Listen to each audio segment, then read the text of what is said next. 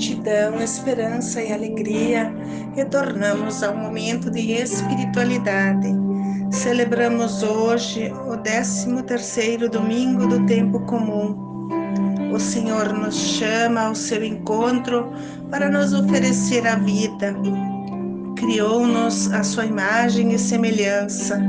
Seu Filho Jesus e suas obras junto ao povo nos garantem a salvação.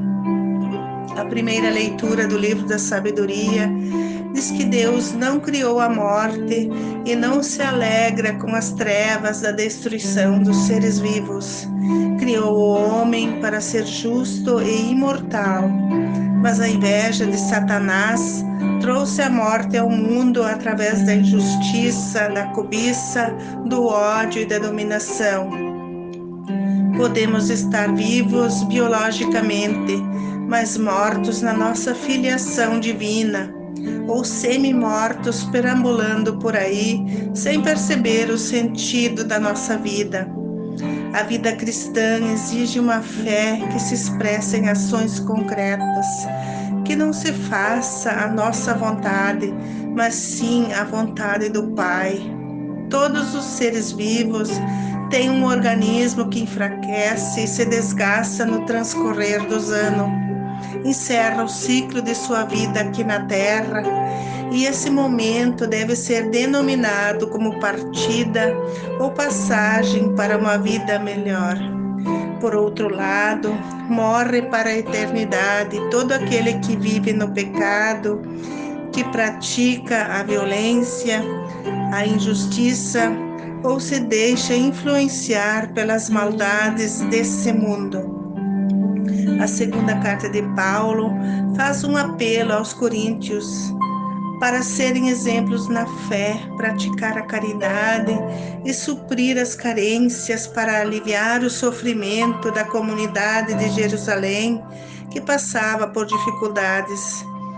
Quem tem em abundância, seja generoso, e assim haverá igualdade. Como está escrito: quem recolheu muito, não teve sobra, e quem recolheu pouco, não teve falta. É um exemplo de ajuda mútua entre os irmãos que estão a serviço da vida, construindo uma sociedade mais justa. O Evangelho de Marcos manifesta a intervenção de Jesus em situações de vidas ameaçadas. Jesus mostra solicitude, que é a opção de Deus pela vida. Ele não faz distinção ou, ou escolha. Ele atende todas e todos da mesma forma. Todos são beneficiados pelo amor gratuito de Deus e a força vital que ele transmite. Jesus não hesitou em interromper sua pregação para ir ao encontro de quem necessitava não viu nenhum problema em se desviar do caminho para socorrer ou salvar vidas ameaçadas. A vida é um dom precioso do Criador e precisa ser defendida por todos os cristãos. A defesa da vida deve ser prioridade pela adesão da fé pessoal aos propósitos de Deus.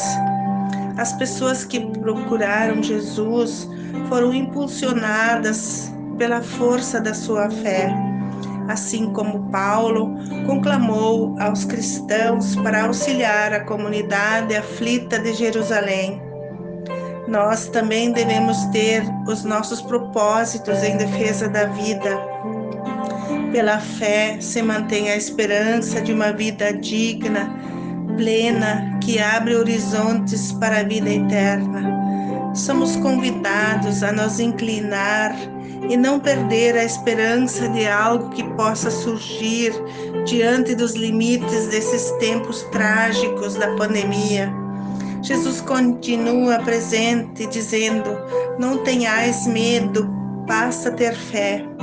Que o Senhor que nos ama e quer a vida interceda em favor da fé, nos ilumine nos fortaleça para termos coragem de lutar com dignidade e responsabilidade em benefício dos mais fragilizados.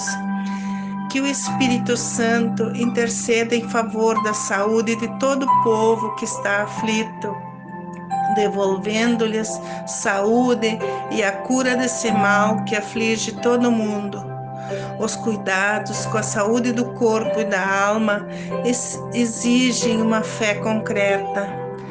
É preciso fazer sempre o possível, o que está ao nosso alcance. Ações justas, concretas.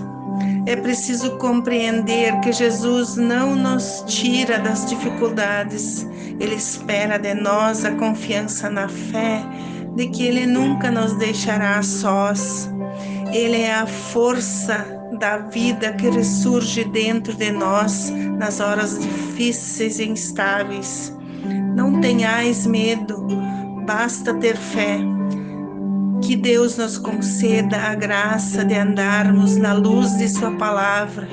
Tenhamos fé e esperança de dias melhores um ótimo domingo, uma semana de fé, oração e confiança no amor do Pai.